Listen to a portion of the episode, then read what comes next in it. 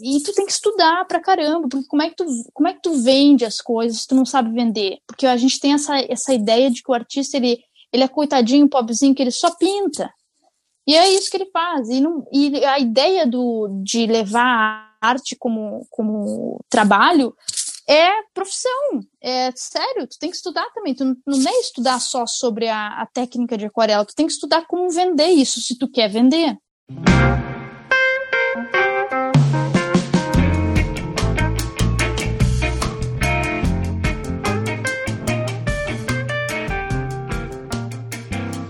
Muitas pessoas se dedicam ao desenho e à pintura com o objetivo de se tornarem artistas em tempo integral.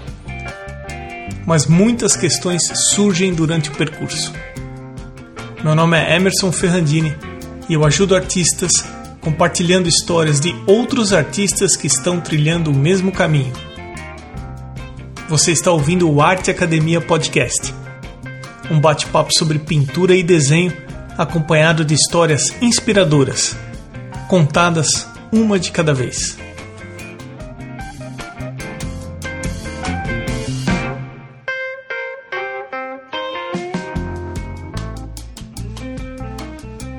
Eu espero que esteja tudo bem por aí. Fundamentos do desenho, composição e sistema de leitura visual da forma, introdução à pintura tradicional realista criatividade, desenvolvendo a inteligência criadora e planejamento e crítica da própria obra. Esses são os cinco cursos que estão abertos lá no arteacademia.com.br até o dia 11 de abril.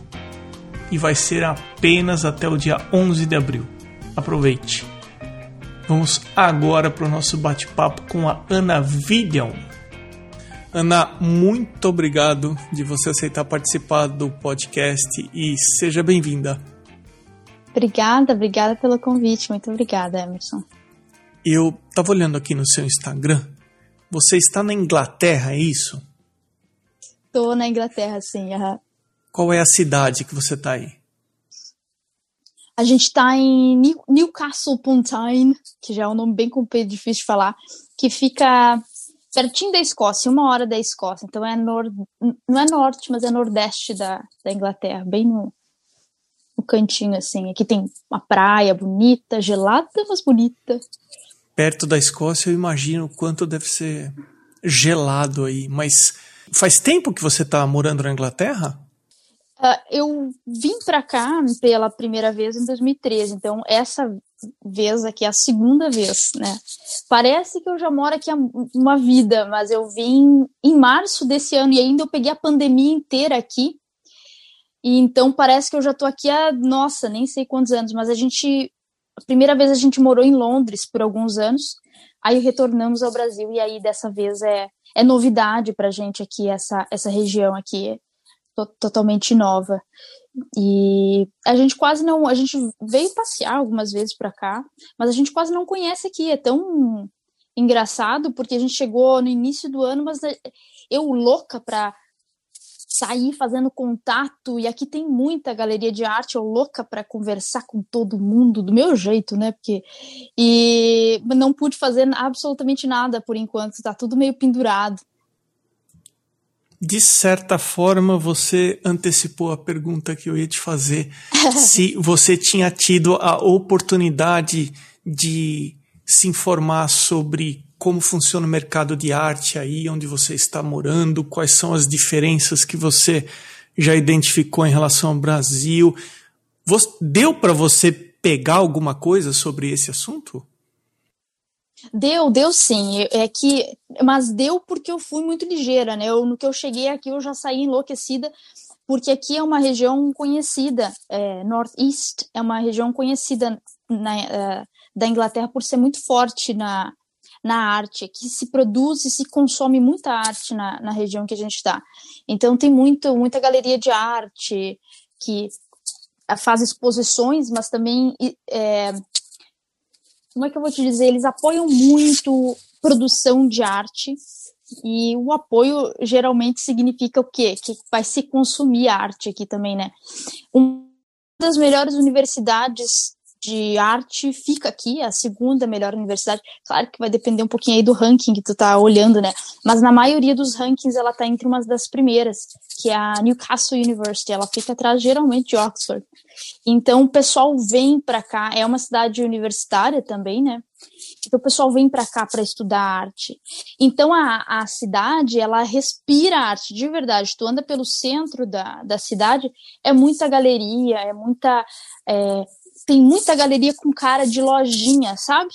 E aí tu entra, tu até tu fica meio confuso. Será que é uma é uma galeria? Será que é uma cafeteria? Eles fazem um misturê de coisa legal e expõe trabalho de artista local. Eu até fiz o contato na prim... assim que eu cheguei, eu entrei em contato com uma com a Northeast Gallery que tem aqui dentro de um, de um shopping grande aqui.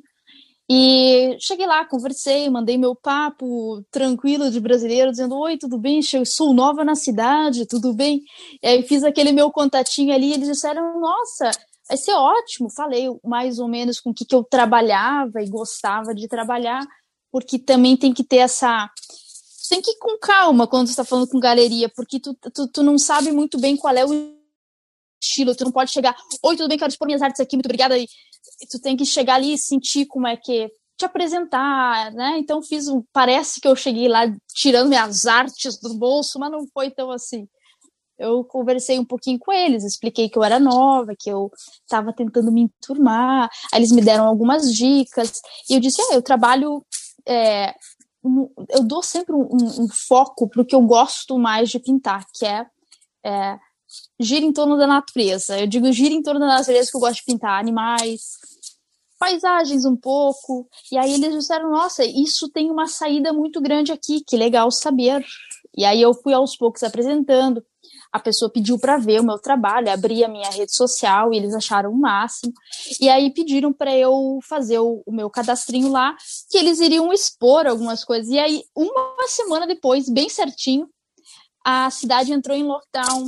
E aí eu recebi um e-mail dizendo que eles iriam né, colocar para frente, então, o nosso encontro, o nosso, sei lá o que que seria, se a gente iria se encontrar para ver as artes. Mas então, em uma ou duas semanas, eu consegui fazer tudo isso. Saí pela cidade procurando é, as galerias, cheguei a tomar café dentro de uma que tinha umas, umas artes expostas. Então, eu consegui perceber que a cidade. Pesquisei também muito sobre, sobre a cidade antes da gente vir. E meu esposo é professor universitário, então, querendo ou não, alguma coisa a gente conseguiu ali dentro da universidade entender mais ou menos como é que funciona. Então, a gente. Eu, eu já estava mais ou menos sab sabendo o que eu ia esperar aqui, sabe? Mas eu não sei se tu tem curiosidade, agora que tu me, eu, me perguntou como é que é aqui, se tu tem curiosidade em saber como as pessoas lidam também uh, com é, eu, eu, sinto que a, a gente está meio que num caminho muito parecido no Brasil de ser comum a pessoa, alguém produzir arte, sem as, nem, não necessariamente com o intuito de comercializar. Simplesmente eu tenho um material, eu quero pintar. Depois do expediente, não sei. Então é muito comum as pessoas, principalmente no verão, porque tu vê as pessoas mais na rua, né? Ou, enfim, nos jardins, e aqui é muito frio. Uh, eu achei que seria o frio normal de Londres, assim, mas não, aqui é muito ventoso. Então, março é frio pra caramba. Ali a primavera ainda tá frio, assim. Então, para ir pro jardim, tu tem que ser muito gaúcho para para te sair. Tu fica fazendo um plener no meio da geada. Então, o pessoal aqui ele fica intocado por muito tempo. Quando ele sai, ele sai e aí vai pro jardim e pinta a flor que está no jardim. Então eu vejo eles, eles produzem arte, arte como, como hobby também, sabe?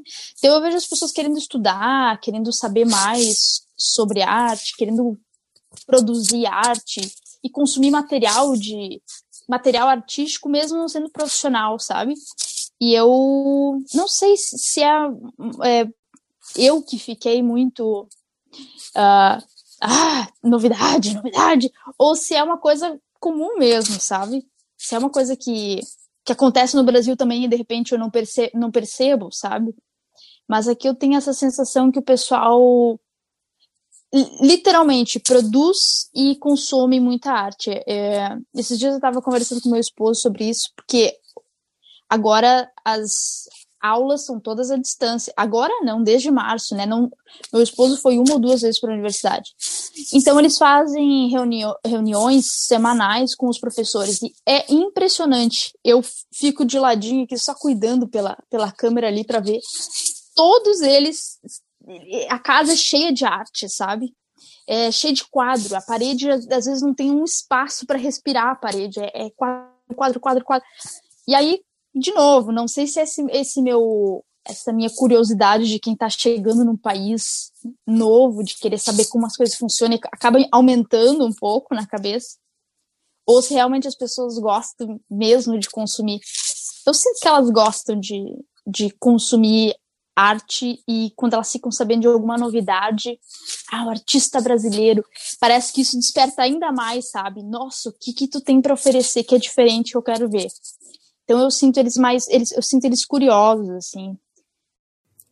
Por se tratar de uma cidade que é forte em relação à produção e comercialização de arte, se você der uma volta pela cidade der uma olhada nas galerias, você vai encontrar diversidade em relação aos estilos de arte ou você vai ver alguma coisa mais predominante assim? Eu quero dizer, você vai ver desde surrealismo, vai encontrar abstrato, vai encontrar realismo ou figurativo, ou você vai ver a maioria arte contemporânea?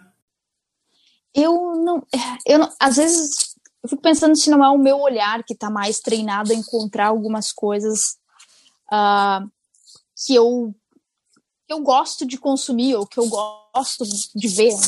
Não sei, pode ser isso também, sabe? Mas eu percebo que e tem um outro detalhe importante: as galerias aqui gostam muito de apresentar é, artistas locais.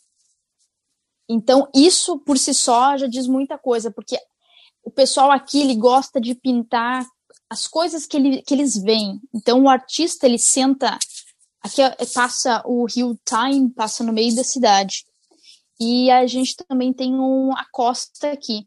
Então tem muita arte uh, uh, que, a, que, que, representa a cidade, eu vou te dizer assim. Então é muito comum tu estar andando no centro e aí tu vê a ponte tal. Eles têm aqui o Angel of North, alguma coisa assim, que é um anjo que tem umas asas, que parece uma asa de avião, assim, que é uma das maiores. Eu, não vou te dar esse dado porque eu não, tô, não tenho certeza, mas é uma das maiores é, a céu aberto, estátuas a céu aberto, uma coisa assim, é, é, famoso, eles têm um orgulho, brigam por causa dessa estátua, que é meu, é teu, é da cidade vizinha, é nosso. Então, eu, eu, eu tu passa no centro da cidade, não tem uma galeria que não tenha esse anjo na frente. Então, eu não consigo te dizer se se eles são abertos para vários estilos. Eu não posso dizer que não, mas é o meu olho ele vai sempre para esse tipo mais figurativo, assim, sabe?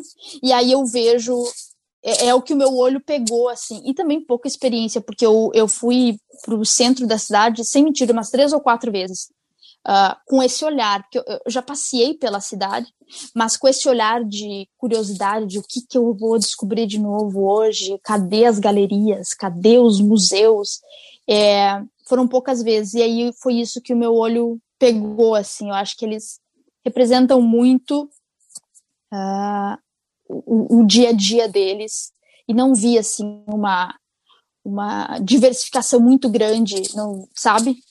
Uh, mas agora estou curiosa, preciso te dizer, estou curiosa, preciso vo voltar para o centro da cidade e, e, ficar catando aqui o que, que eles estão aprontando.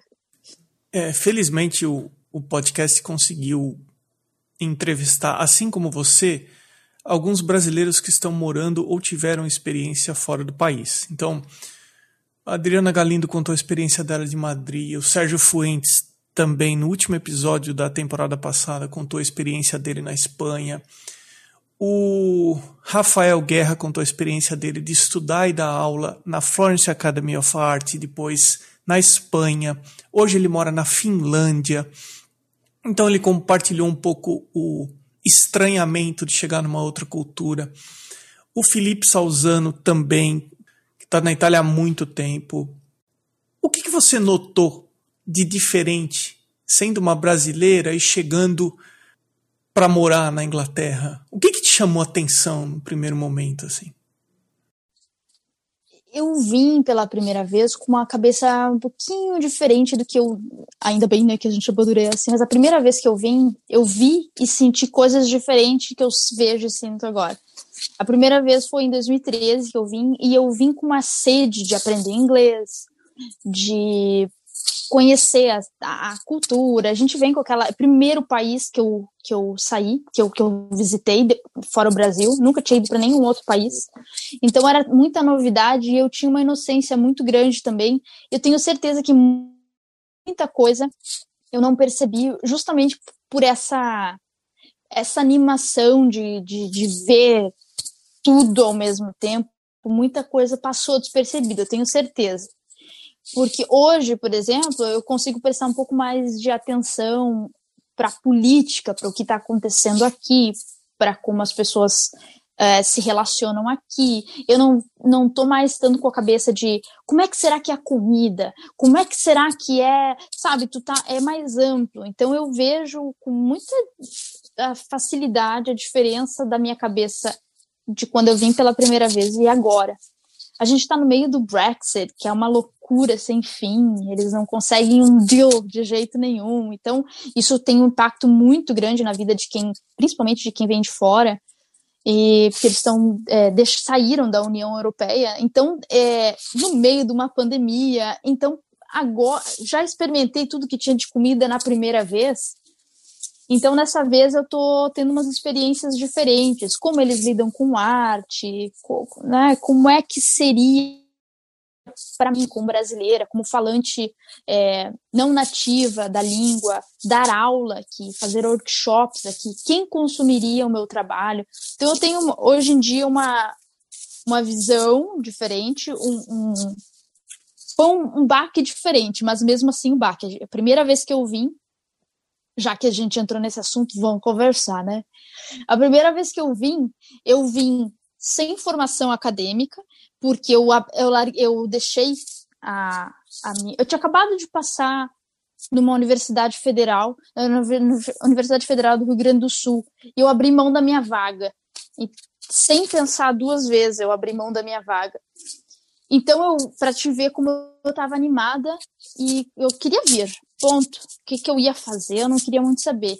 E eu vim nessa tranquilidade, nessa felicidade, porque eu vim como dependente, esse é o nome que se dá. Eu vim como dependente do meu esposo, ele veio fazer o, o doutorado dele e eu vim atrás. Então, eu vim com essa ideia de vou estudar inglês, vou conquistar o mundo. E quando eu chego aqui, não foi bem assim.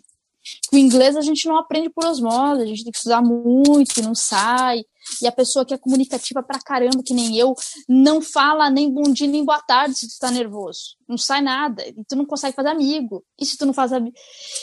Então, esse baque que eu sofri na primeira vez, de uh, se eu não sei falar, eu não consigo me comunicar, eu não consigo ser quem eu sou, eu não consigo trabalho, eu não consigo fazer, eu não consigo fazer absolutamente sem, nada sem me comunicar. Então esse foi a vez que eu vim pela primeira vez foi o maior baque para mim, sabe?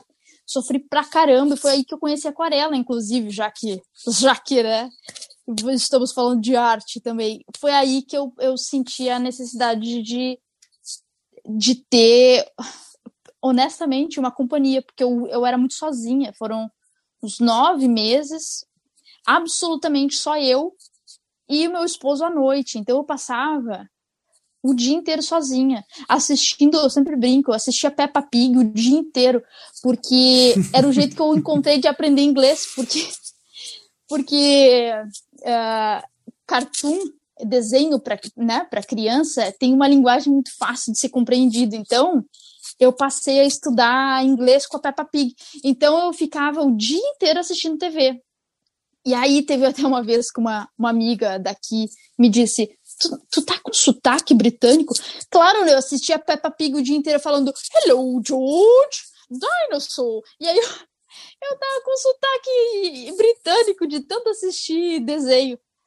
E aí, então, esse, foi o primeiro, a primeira vez, foi o que me mais me marcou. Foi a minha maior dificuldade, foi eu não sei falar língua, e isso que eu tô fazendo aqui contigo, eu não conseguia fazer. Eu falava palavras soltas, eu até comecei a entender o que as pessoas falavam, mas eu não conseguia formar uma frase. Eu não conseguia dizer, eu estou bem, agora vamos sair. Eu não conseguia falar isso. Isso é frustrante no nível que tu pensa, eu nunca, eu não posso morar aqui. Eu nunca vou, eu não, e a gente já tinha planos de voltar, sabe? Quando tu já faz planos, eu pensava, eu não posso, eu não vou, eu, eu vou passar muita coisa ruim aqui, que não tá bom para mim.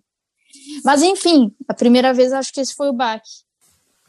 Tá. Ana, então pegando a vaga na universidade que você abriu mão, chegando aí e descobrindo a aquarela meio que como um suporte para a tua situação de vida no momento, o que, que você estudou? Como é que você se capacitou para fazer as aquarelas que você faz hoje?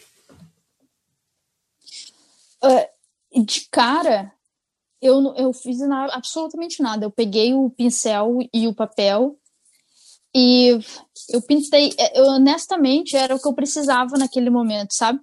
Eu, eu tentei, foi bem na época, 2013 foi a época que eu não sei se isso aconteceu só aqui, eu acho que não. Foi um boom de livro uh, de colorir para adulto, de mandala, e comprei uma caixa de não sei quantos lápis e um mandalão lá para eu pintar. Odiei. Eu queria queria tacar fogo naquilo, porque eu passava o dia inteiro pintando quadradinho. Eu disse, Deus que me perdoe, eu não quero mais isso aqui, me tire daqui, eu não quero mais. Não sei o que eu fiz com os lápis até hoje, não sei o que aconteceu. E aí eu pensei, não, arte. Porque eu nunca tive contato com artes plásticas. Diferente de muita gente que conta a história. Quando eu era pequena, meu pai me deu. Não! Eu era da música. Inclusive, já que a gente vai abrir esse, vou abrir esse parênteses aqui, eu vou te contar. Eu nunca tive contato com artes plásticas. Eu fui da dramaturgia, eu fui da música, eu fui do esporte, mas das artes plásticas eu nunca fui.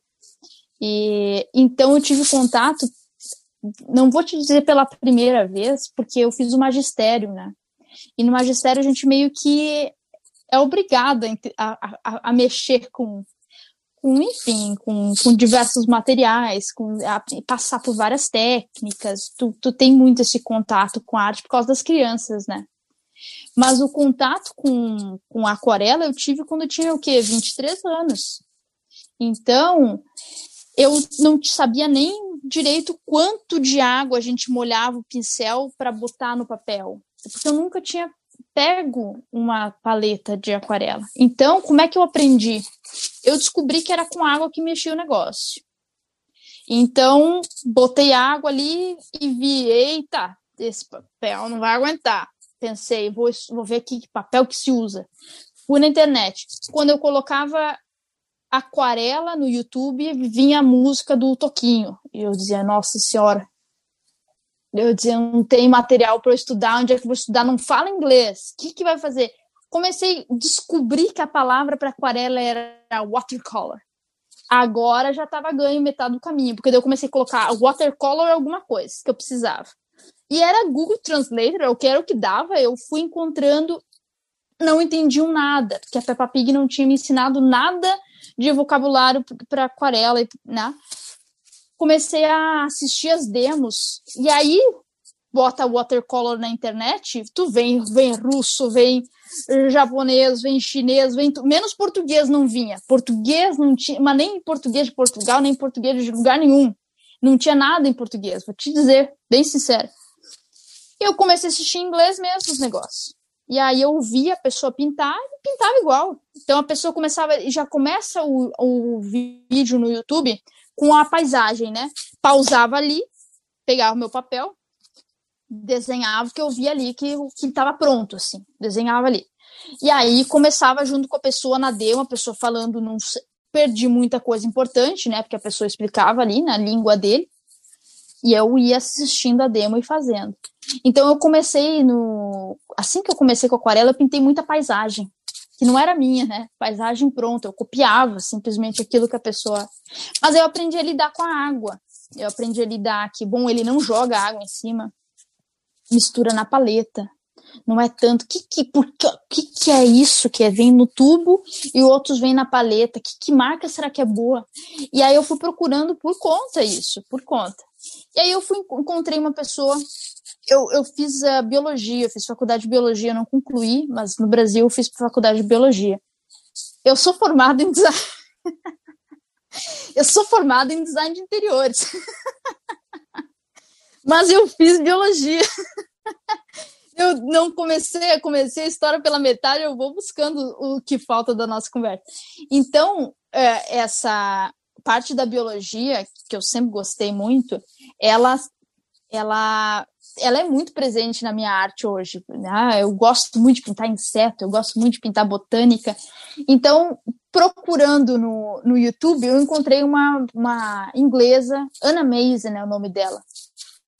E ela é aquarelista botânica. E eu digo, isso aqui eu consigo fazer. Ela faz a aquarela realista. E eu vi aquela com um pincel muito pequenininha, fazendo pouco por pouco. Eu digo, esse aqui eu faço.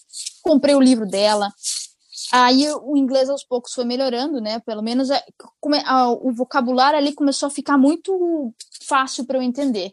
E aí o fine brush, e o tal do brush, e o tal do watercolor, e paint, e aí thick, tem que fazer uma mistura mais thick.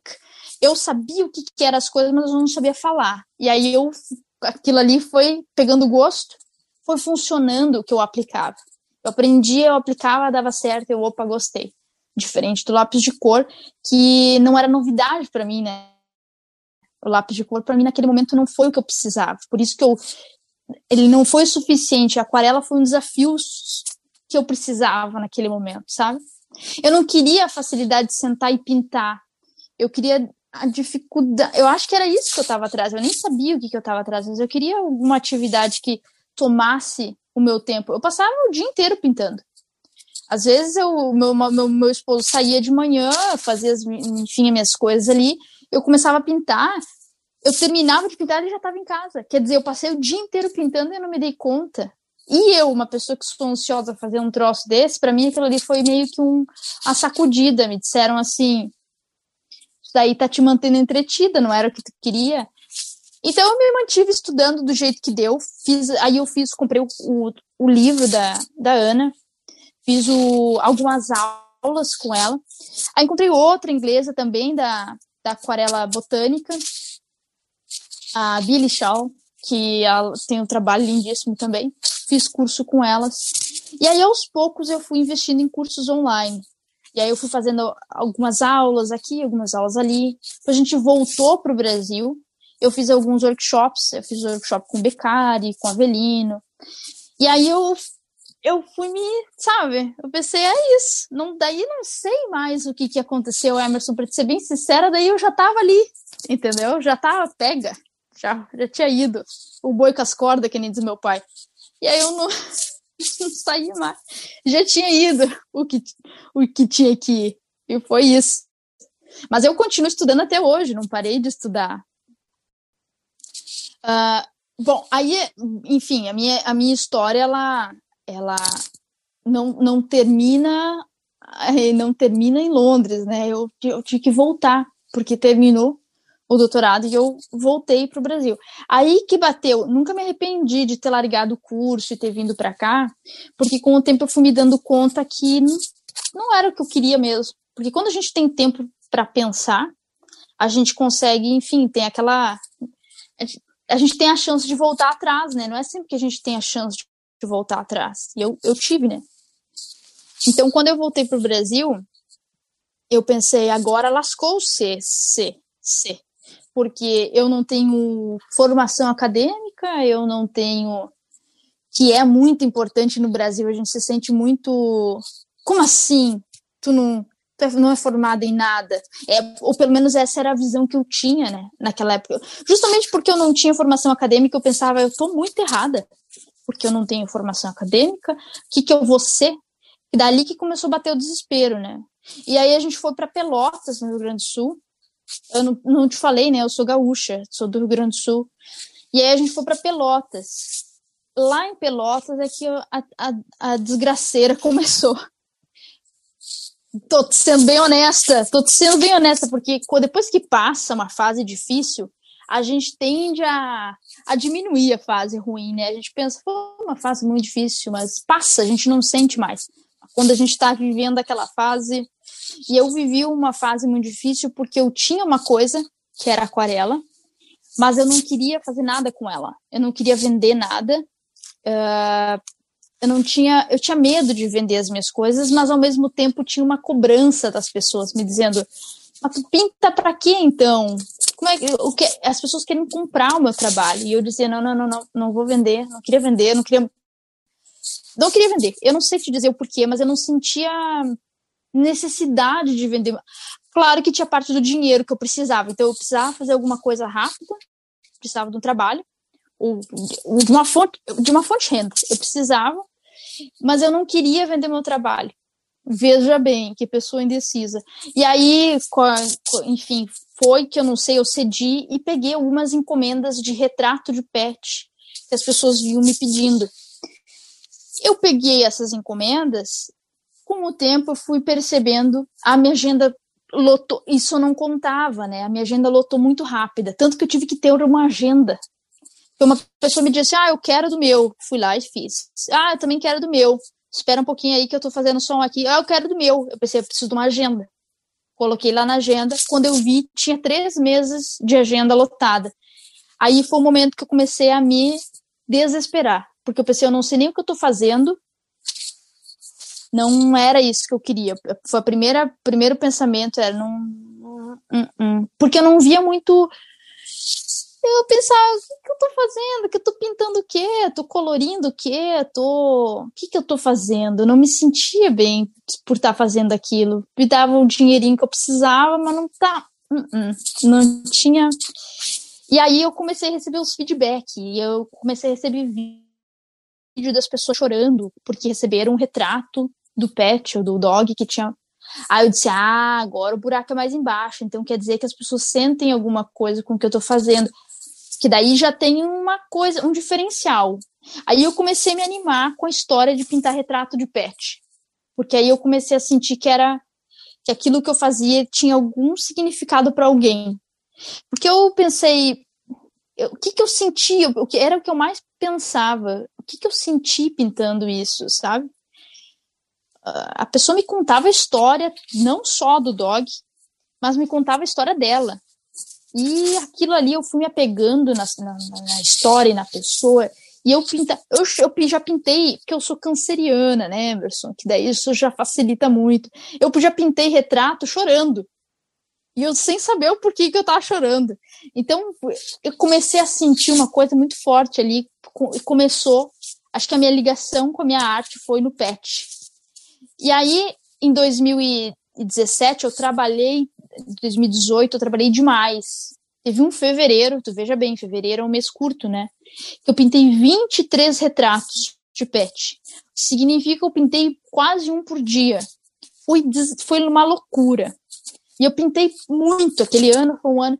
E aí eu disse para mim mesma isso. E aí a gente pensa, pintar, viver da arte é muito bonito, mas tem as suas dificuldades, porque eu era, eu sou aqui faz, aqui embala, aqui envia, aqui corre, aqui fala com o cliente, é uma loucura, entendeu? São 23 famílias diferentes recebendo o teu retrato na casa delas. Tu manda com moldura, eu quero com moldura, eu quero assim, eu quero assado. E como é personalizado, tu tem que tu tem que se desatar de tudo que tu tem e dizer eu vou fazer como tu quer.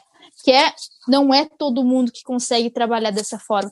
Isso eu comecei a perceber quando eu comecei a fazer alguns trabalhos mais autorais, que foi uma outra talagaça que eu tomei na cabeça, de a, a pessoa me dizer, tu consegue fazer isso para mim? Eu digo, vamos ver se eu consigo. E eu comecei a, a produzir, veja bem, trabalhos autorais sob pressão.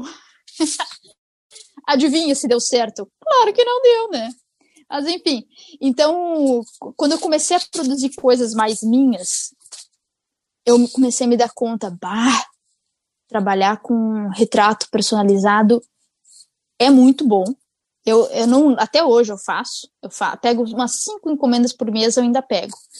Hoje em dia os meus clientes não são mais, não, não envio para o Brasil, eu trabalho só com clientes da, da Europa, Estados Unidos, Canadá, quem sabe Austrália.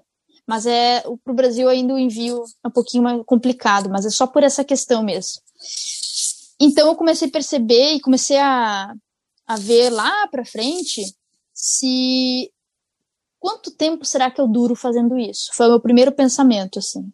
Quando eu tô muito bem agora, tá tranquilo, era o dinheiro que eu estava esperando ter, tava muito depois de muito passar por muito sufoco, encontrei o valor que eu que eu disse para mim mesma.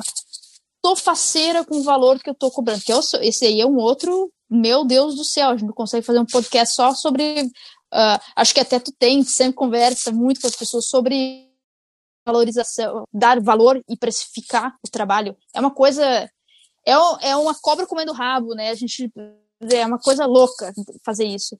E passei dessa fase, então já estou te contando a parte só a parte bonita. Me senti tranquila com, meu, com aquilo que eu estava cobrando, mas me preocupei. Eu digo, e agora? Que, que, que, que, se eu cansar? E se eu machucar o braço? Comecei a pensar, ah, coisa de gente, de gente ansiosa, né? Eu comecei a me perguntar, e se eu me machuco? E se eu não quero trabalhar? Como é que eu vou fazer um retrato por dia se tem dias que eu não estou num bom dia? E se eu não quiser fazer, o que, que, que, eu faço? Porque a minha vida financeira, né, minha, minha, prof, meu profissional, minha, minha parte financeira depende disso. O que, que eu vou fazer? Aí eu pensei, eu vou ensinar. Eu quero dar aula também, porque eu tenho essa coisa do de dar aula. Eu fui professora de educação infantil lá nos primórdios. E eu pensei, dar aula é uma coisa que eu gosto. Eu comecei a dar aula particular isso já em Porto Alegre. Daí eu me mudei para Porto Alegre. Meu marido foi contratado pela Universidade Federal do Rio Grande do Sul e a gente se mudou para Porto Alegre. Aí lá começou uma nova fase de aula. Encurtando a história para não ficar cansativo para ti, eu depois da aula particular eu disse eu quero fazer um curso online porque eu sempre acreditei muito no poder do ensino à distância, mesmo que não é não faz muito tempo, isso foi em 2018, 2017 eu já estava com a ideia. Foi em 2018 e muita gente dizia, ah, porque o ensino uh, um curso online não vai ensinar a mesma coisa do que um workshop, alguma coisa, um, né, uma, uma demo ali ao vivo, o professor ali. Eu, por mais que eu concordo com essa ideia, eu pensei, mas não é todo mundo que consegue fazer workshop. Eu, por exemplo, eu faço workshop, eu adoro. Se eu tiver a possibilidade de encontrar com aquele cara, com aquela pessoa que eu admiro muito o trabalho, e eu puder ir lá encontrar com o cara. Quando eu fui para Curitiba fazer um, um workshop com o Beccari e com o Avelino, eu tive a chance de sair nós três para almoçar. Agora tu pensa, eu lá conversando com as duas pessoas que eu admirava, admiro muito o trabalho. Isso não, né? Mas eu, mesmo assim, eu sei que não é todo mundo que tem condições de fazer um workshop é, ao, ir lá, enfim, pegar avião, viajar, ver a pessoa. Então eu, eu sempre gostei da ideia do curso online. Fiz o curso sozinha, gravei curso, uh, fiz tudo que tinha que fazer, encontrei um parceiro, uma agência parceira lançamos o curso em 2018. E aí eu tenho um curso hoje. Acabei, tô, na, tô, na, tô agora baixando aqui, porque oh, a, a, a, animação, porque a gente acabou de fechar a última turma do ano. Então eu tenho a, alunos não só do Brasil, mas do mundo todo, que o meu curso se chama Pint, Pint Pet, é o, o nome do meu curso, eu ensino a pintar retrato de pet em aquarela. Então, basicamente, o que eu faço agora, Deus o livro, eu dei uma volta em Emerson para responder essa pergunta. Nossa Senhora, fiquei até tonta agora. O que, que eu estou fazendo no momento? Eu tô. Agora que eu me lembrei da pergunta, né? eu tô agora. Estou até esquecendo que estamos gravando isso. Eu tô eu tô aqui, eu pego algumas encomendas, eu tenho esse controle de cinco consigo dar conta e faço o meu, o meu curso uh, online. Eu abro o curso. Esse ano eu abri quatro turmas, ou cinco turmas eu abri esse ano, mas o ano que vem eu vou abrir várias turmas mais seguido. Então, eu abro por uma semana, as pessoas conseguem consumir, é, comprar o curso, desculpa, fecho, dou atenção para essa turma, as aulas são gravadas, mas eu sempre dou, dou, assessoria, a gente conversa, eu tenho um grupo eu chamo de grupo secreto do Facebook, que eu, que eu dou como bônus para algumas pessoas, para as primeiras pessoas a comprar. Então, eu faço aulas ao vivo também no grupo do Facebook. Então, dá um, um, um trabalhinho, principalmente nas primeiras semanas ali. Uh, então, é isso que eu faço hoje. Eu vivo 100% da minha, da minha arte. Eu acho que era isso que tu queria saber, né? Se eu trabalhava com minha arte. Trabalho só com minha arte. E tá dando tudo certo. Tô cheia de planos para 2021, mas tô, tô esperando 2021, na verdade, chegar, porque eu tô ansiosa, não aguento mais esse 2020. Acho que ninguém mais aguenta, né? Só lembrando que a gente está gravando essa entrevista no final de 2020 e que todos nós estamos ansiosos para deixar esse ano para trás. Mas, Ana, eu queria pegar um gancho numa coisa que você falou sobre. Ah, eu já passei por todas as etapas da precificação e hoje eu tenho uma coisa um pouco mais organizada em relação a isso. Como é que você trabalha precificar os seus trabalhos? Uh, tu diz uh, como é que eu faço para dar o valor para a arte ou para passar isso para o cliente? Ou ambos? Os dois casos. Eu não tenho problema de, de abrir o, o valor, por exemplo, num comentário. A pessoa às vezes me manda, é, não me manda DM ou não me manda e-mail, manda num comentário quanto é. Eu, eu não tenho problema em dizer é tanto, mas eu tenho a sensação que quando eu, eu respondo é tanto, eu não falei o suficiente do meu trabalho. E eu tenho necessidade de falar do meu trabalho para essa pessoa antes de dar o preço para ela. Então, eu acho que acabou sendo uma, é, uma tática minha de converter. Porque meu trabalho, eu vendo o meu trabalho, eu vendo a minha hora de trabalho, eu vendo a minha, a minha arte pronta, né? Eu vendo também, eu trabalho com print on demand, que a gente, né? Não sei se tu está familiarizado, mas também trabalho com isso. Então, o meu trabalho ele é comercializado. Então, eu, quando eu tenho o, a chance de converter uma pessoa que está me pedindo preço para cliente, eu faço isso. Então, por mais que eu não tenha problema em, em, abrir o preço, né, falar qual é o valor do curso, qual é o valor da, da, do trabalho no tamanho A4, eu não tenho problema em dizer, mas eu sinto que eu tenho um retorno melhor quando eu falo isso com aquela pessoa com mais tranquilidade. Então, o que eu faço é o seguinte: uh, não tenho no site o valor, não tenho. Por, até porque o meu site eu só falo é em português. Eu, tô, eu tenho eu tenho dois públicos diferentes. Eu tenho o, o público brasileiro, eu não estou conseguindo enviar o, a minhas, meus trabalhos para lá. Então, nesse sentido, eu não consigo, eu não, nem, nem coloco o valor em, em reais, por exemplo. Que no meu site eu só falo do curso, né? E o público daqui não vai entrar nesse, vai entrar nesse site, ele não vai querer consumir o meu, o meu curso, ele quer o retrato. Então ele entra em contato comigo por DM. Aí eu tenho ali o meu, o meu textinho e, e mando para ele, converso com ele ali, mais informações, aquela coisa que a gente que a gente vê as pessoas fazendo do jeito mais é, mais transparente possível, sabe? Eu tô aqui, tu quer um trabalho meu, eu estou aberta para fazer para ti, vamos conversar. Muito tranquilo assim. E para precificar, uh, aqui pelo menos, vou falar daqui, uh, porque eu já tinha essa experiência de mais ou menos quanto eu cobrava no Brasil. Aqui eu fiz uma pesquisa. Aqui as pessoas têm um valor no site. Aqui na Inglaterra as pessoas colocam o valor no site. Então foi muito fácil eu coloquei um valor na minha cabeça, eu quero receber tanto, e fui atrás dessa informação.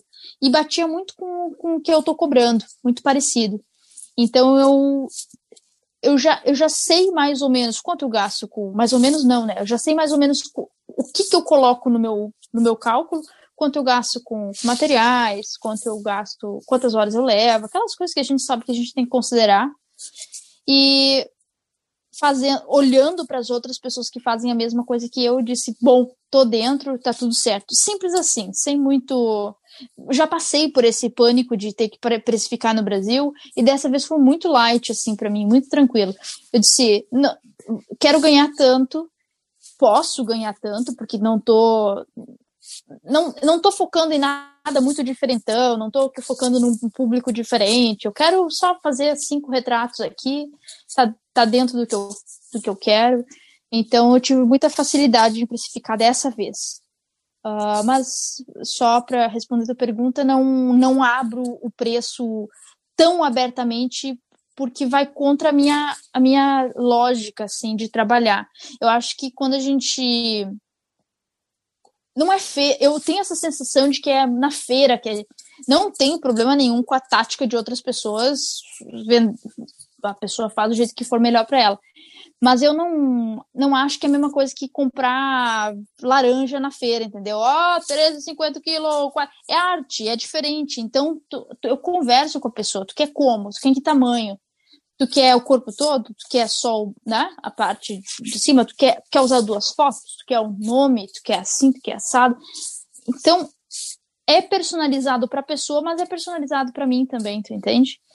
Então eu acho que também não gosto de deixar nada em comentário e depois a pessoa não entendeu muito bem o que eu queria dizer, porque aquilo, aquele comentário foi de três anos atrás, e assim vale para o curso. O curso esse ano foi um valor, e já disse nessa última turma, já comuniquei que o ano que vem o valor vai voltar. Eu fiz o valor promocional para a pandemia ali, durante o período da pandemia, e ano que vem o valor vai voltar. Então, eu, eu não, não gosto da ideia de expor assim comentários em qualquer lugar. Eu gosto de expor onde eu tenho um controle. Abro no site durante a quando o carrinho está aberto para compra, coloco bem grandão o valor ali. Então a pessoa vai entrar, não tem preço escondido, não é essa a ideia, mas tem que ser no momento certo e de um jeito que fique organizado para mim, que eu tenha controle de, de dizer não, isso estava no meu site, tu encontrou esse valor no meu site, isso foi no ano passado, tá tudo certo, eu tenho um controle maior, sabe? Então é assim que eu faço. Bom, primeiro que não existe um formato certo, existe o formato que funciona melhor para você. E isso vai de artista para artista. Exatamente. Agora, esse diálogo, eu acho que ele faz mais sentido, principalmente quando se trata de encomenda. Porque assim, aqui nos Estados Unidos, todo mundo coloca preço no site. E ele vai estranhar se você não colocar. Você não está querendo vender? Por que, que você não coloca o preço no site? Uhum. Isso depende um pouco da natureza do trabalho, do tipo do trabalho. Agora, queria perguntar para você, depois de você ter passado por essas experiências que você narrou até agora, hoje em dia, onde que está a sua dificuldade em fazendo o que você faz? Eu acho, tá, que nesse momento não, eu não chega, não chega a ser um problema, tu vê bem, não é um problema, mas é, é, é aquele tipo de coisa que eu penso, hum, putz, vou ter que mudar isso aqui logo adiante, porque vai dificultar, logo adiante vai dificultar, que é o meu, o, o meu contato com os meus alunos, eu não vou abrir mão nunca de sentar, analisar aquilo que eles estão me mandando e dizer, uh, não, tu não entendeu aqui, vou, vou tentar ser mais clara aqui. E vou mandar um, um, um, e-mail completo, e vou fazer uma análise da foto que ela me mandou, e vou fazer uma análise do, da pintura que ela está me pedindo ajuda, e vou fazer um, uma coisa personalizada para ela, e vou dizer, conseguir te ajudar e entender o que a pessoa está querendo que eu ajude ali. Então eu faço isso com os meus alunos, mas uh, no futuro eu já eu tenho a sensação de que eu vou ter que fazer diferente, porque eu não vou dar conta, porque está aumentando bastante o número do, dos alunos. Eu já não tenho mais uh, o controle de esse, aluno foi meu aluno na primeira turma, esse aqui é da quinta turma, esse aqui é da sexta turma. E eu acho que essa demanda e esse atendimento é quase é personalizado. É, é, eu sento com a pessoa e converso com a pessoa, tento entender onde é que ela quer me ajuda. Eu preciso no futuro mudar um pouquinho isso para que eu consiga continuar fazendo esse trabalho. Não sei se faz sentido para ti. Por enquanto está funcionando, mas vai, vai aumentando o número de alunos, eu preciso me organizar. Então, nesse momento, o que tá, me tá, demanda mais é essa parte de, do contato com, com o aluno, com certeza. Não, não é um problema, uh, não vai ser um problema por, por, um bom tempo, porque eu tenho pego pouca encomenda, que era o que mais me demandava, assim, tempo e energia também.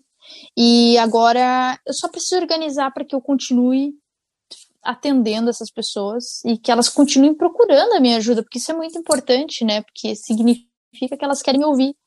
Então, acho que é aí que é. Não chega a ser um problema, sabe? Mas agora pensando, é, é isso que eu com certeza vou, vou mudar um pouquinho no futuro para continuar dando certo. Você contou que você começou na aquarela meio que sem querer, que você foi descobrindo como as coisas aconteciam conforme você foi testando.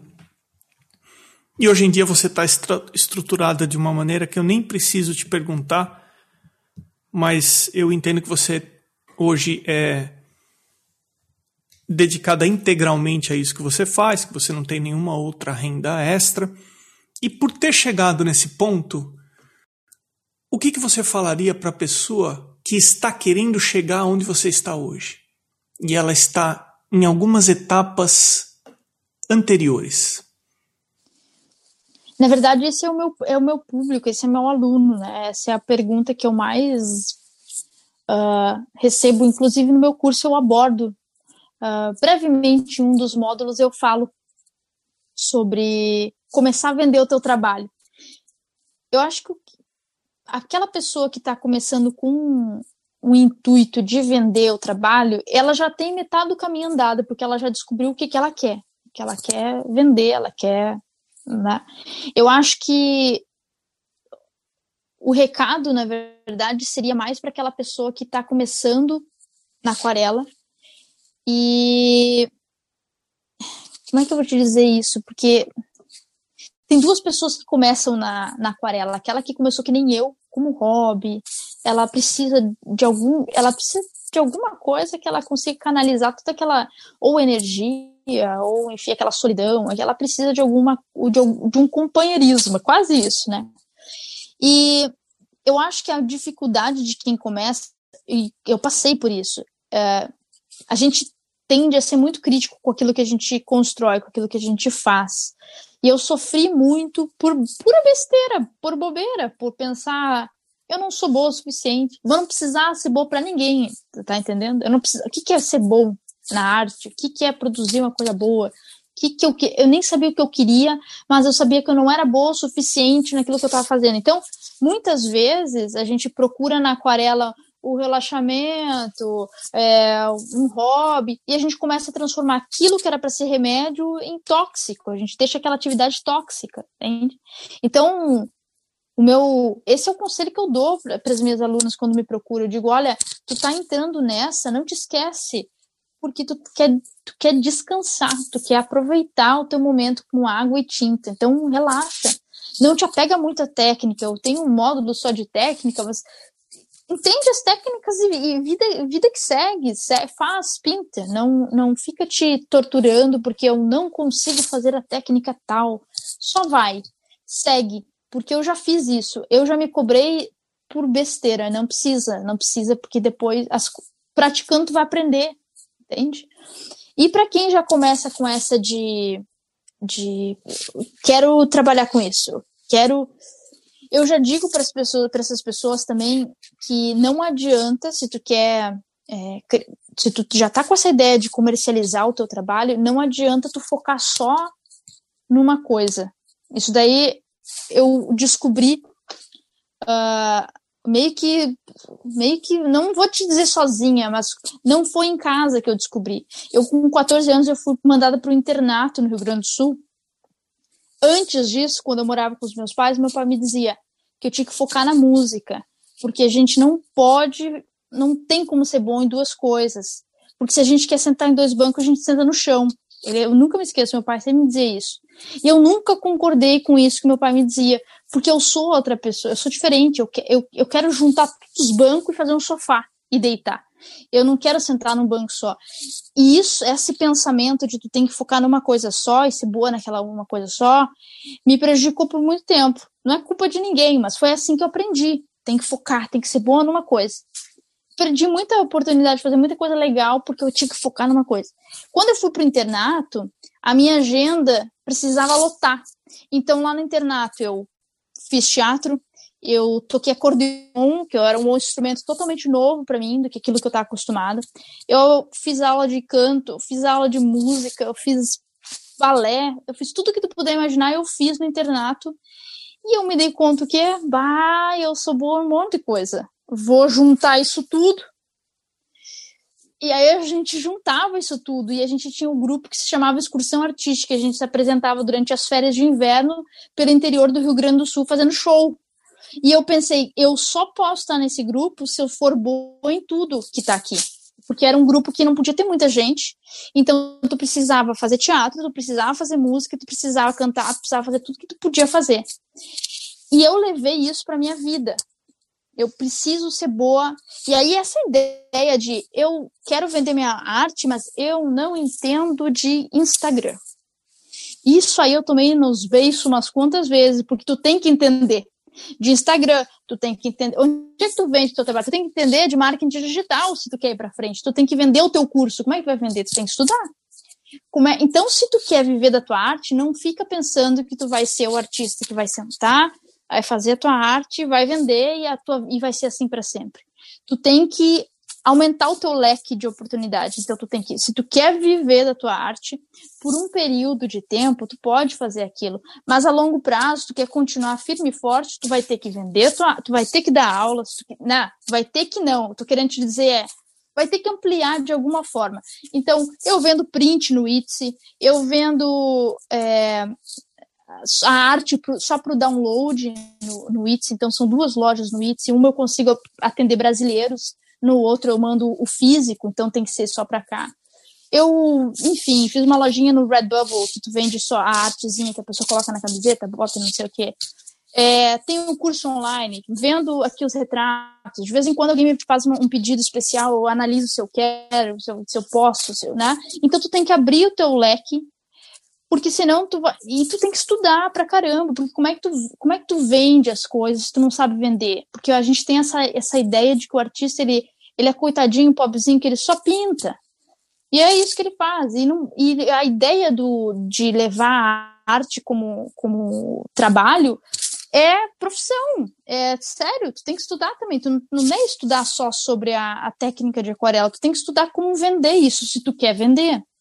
E se tu quer, vender, se tu quer ir para frente nesse, no sentido de crescer o teu, teu pequeno negócio. Eu sou uma pequena gafanhota. Eu sou uma pequena, uma brabuleta desabrochando nesse mundo das artes. Mas eu já sei que só pintar em aquarela não vai me ajudar muito. Porque a gente vê muito artista muito bom e que às vezes é me diz, ah, eu não consigo vender. Então, isso prova que, que a ideia do meu pai de querer sentar num banco só serve até por ali, para algo dependendo da pessoa, dependendo do que ela quer, senão tu tem que ter mais de um banco para sentar, né? Então, para essa pessoa que quer vender o trabalho, eu já digo, aumenta teu leque aí. Uh, claro que é um passo de cada vez, né? Não sai botando a carroça na frente dos bois, mas vai de, devagarito, mas vai.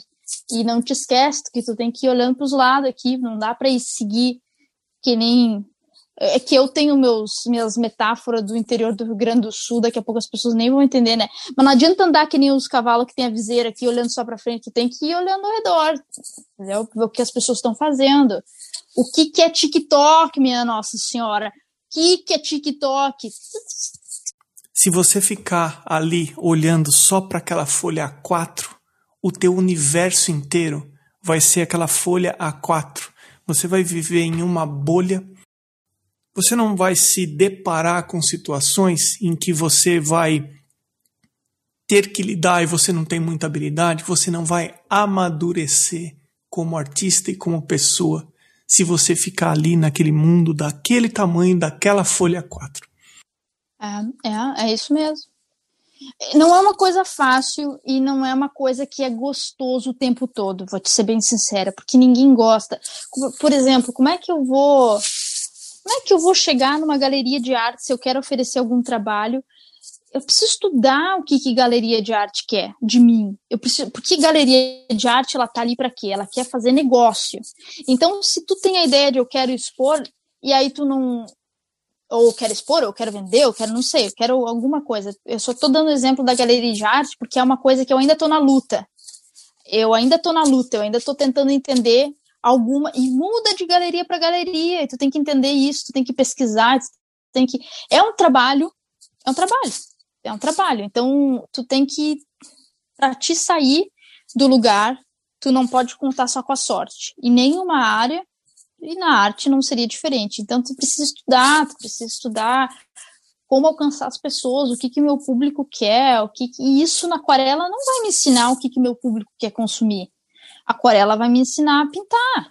Vai, a aula de aquarela, ou enfim, um workshop de, focado na aquarela vai me ajudar a melhorar minha, a minha técnica. Por exemplo, quando eu, eu faço retrato de, de perto em aquarela, o meu cliente ele não quer saber que técnica eu usei, ele não vai nem reconhecer. Ele não sabe nem que papel eu usei, se é papel algodão, se é papel 100% celulose.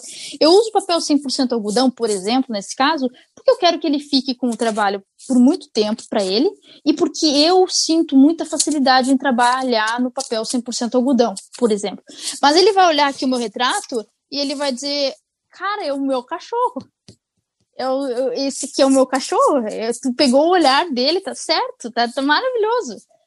Mas o meu aluno, ele quer que eu explique o, como é que eu fiz a pelagem, que técnica eu usei, como é que eu fiz. Então, o meu trabalho é dois ou três ou quatro, é diferente. Cada o, o meu trabalho mais autoral, que eu trabalho com com trabalho só com água, tinta, sem pincel, trabalho, faço algumas coisas diferentes de vez em quando. Quem quer consumir isso é uma pessoa que quer uma arte diferente para a sala dela. É diferente de, de, de uma ilustração. Uh, pintar uma folha realista é uma ilustração, é diferente de pintar com. Então, tu consegue fazer, tu consegue trabalhar dentro da aquarela vários estilos para vários públicos, para entende? Então, ter isso em mente, saber que tu vai ter, uh, que tu não precisa te desgastar um horror porque tu não entendeu a técnica de dry brush para fazer um retrato de pet. Tipo, o teu cliente só quer que tu faça represente o, o retrato ali. E é isso. Entende? Então, não sei se eu consegui me, me, me, me, fazer entender, mas eu, eu sinto que às vezes a gente se apega numas besteira muito pequena também, que não leva a lugar nenhum, só so sofrimento. E ao invés de a gente estar, tá, se tu quer ganhar dinheiro, ao invés de estar tá focando em outra coisa, aprendendo outra coisa, entendeu? Não, não é sempre um trabalho, não é fácil, entende? Às vezes tu, tu tem que tentar umas três, quatro vezes para dar um passo só, não é, um, não é constante, sabe? E aí tu tem que ter na cabeça, feito é melhor que perfeito, ou então tu não anda muito, tu chega a metade do caminho e tu desiste, porque a desistência é, é uma coisa. Parece que o universo já tá esperando que tu desista, porque é difícil, não é fácil. Nem nada na vida é fácil. Mas ou tu faz, ou tu senta e fica imaginando. Foi a, a saída do, do país não foi algo fácil. Tu imagina duas pessoas que estavam tranquilas no Brasil, o meu esposo era professor universitário na, na URGS, então significa que tu fez uma prova dificílima para entrar lá. E é, como é que se chama? Funcionário público. Para ti desistir de uma vaga de, como funcionário público é, um, é uma baita decisão que tu tem que tomar. Só que a gente tinha vontade de morar aqui. Ponto, era essa vontade. Então, quando a gente tomou a decisão de sair, a gente pensou, é melhor viver acontecer alguma coisa, se arrepender no futuro, não sei, mas ter vivido aquilo, do que ficar com essa sensação de, meu Deus do céu, eu poderia ter vivido. Sabe aquela história de saudade daquilo que eu não vivi? A gente tem um medo desgraçado disso. Eu tenho medo de me arrepender de não fazer as coisas que eu prefiro ir fazer. Às vezes elas não dá certo, mas a gente sempre aprende uma coisa no caminho. Sempre tem uma coisa que aprende no caminho. Do que a gente conversou hoje, tem alguma coisa que eu não te perguntei que você gostaria de deixar gravado aqui no teu episódio? Bah, cara, a gente a gente falou de tanta coisa que eu já nem me lembro mais de tudo que eu falei. Homem do céu!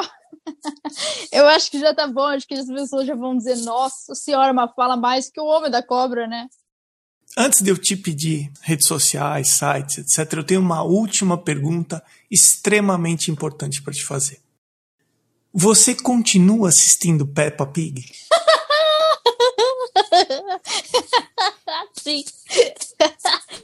Eu aumentei o meu leque de cartoons. Agora a gente tem outros na TV. Eu provei para o meu esposo que é a melhor maneira de aprender. É, ele, ele diz: vamos ligar a notícia, vamos ouvir uma BBC News, uma coisa. Eu digo: não, né? Vamos trabalhar o nosso inglês, vamos assistir uma Peppa Pig. E sim, a gente continua assistindo Peppa Pig e aprendo muitas coisas com a Peppa Pig.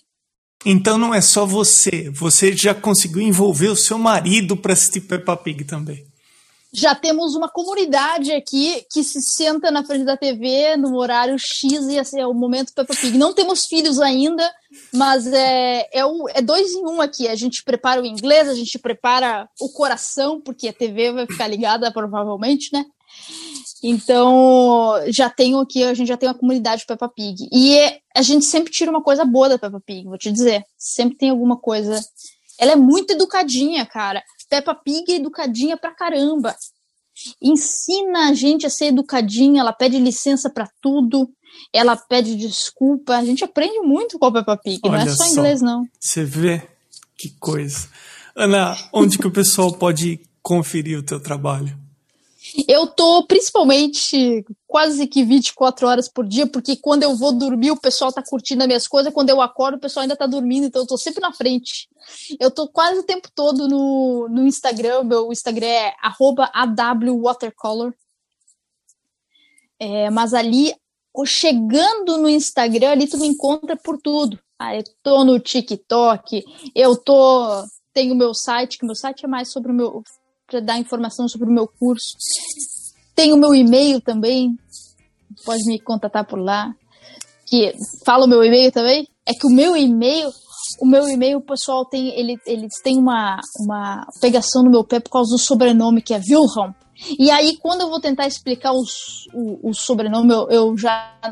Tem dias que eu me confuso, me, me confundo até para soletrar o meu próprio sobrenome.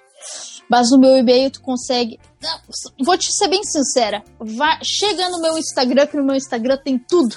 Tem e-mail, tem site, tem tudo. Muitíssimo obrigado de você ter atendido o Arte Academia Podcast. Obrigadão, viu?